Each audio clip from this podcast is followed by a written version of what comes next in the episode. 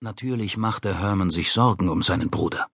Aber das war es nicht, was ihm am meisten zusetzte.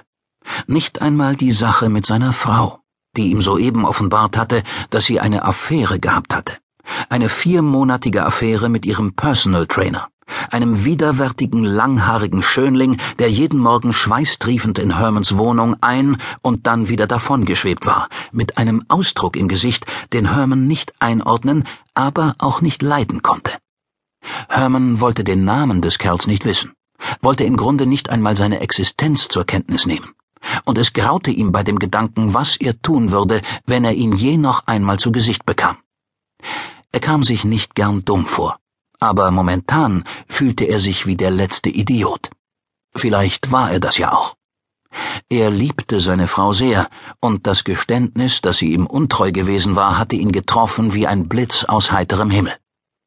Mit ihren 26 Jahren war sie halb so alt wie Herman. Er wusste, dass man ihre Beziehung als Geschichte aus dem Lehrbuch ansehen konnte, dass es für einen Mann seines Alters vorhersehbar gewesen war, sich in sie zu verlieben. Vielleicht hatten die Lehrbücher ja recht. Vielleicht machte er tatsächlich eine Art Midlife-Crisis durch. Vielleicht lebte er in einer anderen Realität als die meisten anderen Menschen, aber er liebte seine Frau ehrlich. Und jedes Wort, das er bei ihrer Hochzeit vor zwei Jahren in der Kirche gesagt hatte, war ernst gemeint.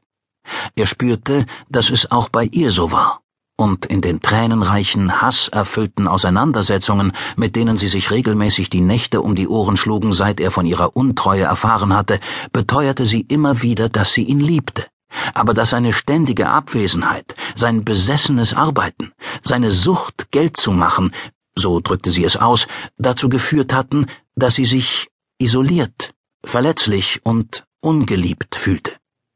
Er nahm sie angeblich nicht wahr, er hörte ihr nicht zu, er wurde von seiner Arbeit aufgefressen. Neben Es tut mir so leid war diese Erklärung ihr Mantra geworden. Aber es war nicht dieses jüngste persönliche Desaster, das ihm schlaflose Nächte bereitete, ihn bei der Arbeit ablenkte und ihn in manchen Meetings desinteressiert erscheinen ließ. Nein, es war die tiefe Leidenschaft, die in ihm loderte, seit er als Jugendlicher in die Scheune geflohen war und sich im Heu versteckt hatte, um einen Moment Ruhe vor der verhassten körperlichen Schufterei zu haben und in die Welt von Hemingway oder Joyce, Dickens oder Steinbeck zu entfliehen. Schon seit jeher waren Bücher seine Rettung gewesen. Und das war bis heute so geblieben. Angefangen hatte diese Liebe damit, dass ein Tramper, den sein Vater auf dem Rückweg von der Stadt mitgenommen hatte, den Sommer über bei ihnen geblieben war und auf dem Feld ausgeholfen hatte. Der junge Mann war, soweit Herman sich erinnern konnte, ziemlich haarig gewesen, mit einem langen Zopf und einem Bart, der gleich unter den Augen anfing und den Rest seines Gesichts fast völlig überwucherte.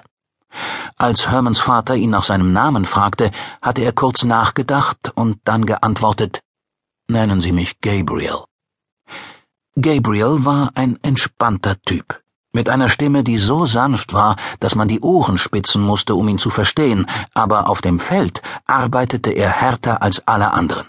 Und seine durchdringenden blauen Augen brachten Hermans Mutter zum Erröten, wenn sie in der Küche um ihn herumgluckte.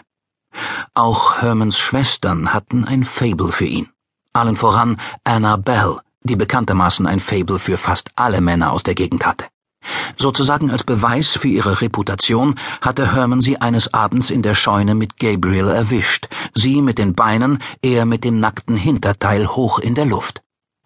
Aber es war nicht dieser Vorfall, der Hermans Leben veränderte sondern der Tag, an dem er Gabriel an einem seiner seltenen freien Tage entspannt mit einem Buch in der Hand an einen Apfelbaum gelehnt vorfand. Auf seinem Gesicht lag ein Ausdruck, der so entrückt, so weit weg von dieser Welt war, dass es Herman den Atem verschlug. Gabriel hatte ihn nicht kommen hören, und falls doch, war das, was auf diesen Seiten stand, offenbar viel zu wichtig, um sich davon loszureißen, denn er rührte sich nicht. Ja, er blickte nicht einmal auf. Schließlich setzte sich Herman einfach hin und wartete, dass der junge Mann ihm seine Aufmerksamkeit zuwandte. Dreißig Minuten später war das Buch zu Ende, und nun schaute Gabriel ihn endlich an, jedoch ohne ihn wirklich zu sehen.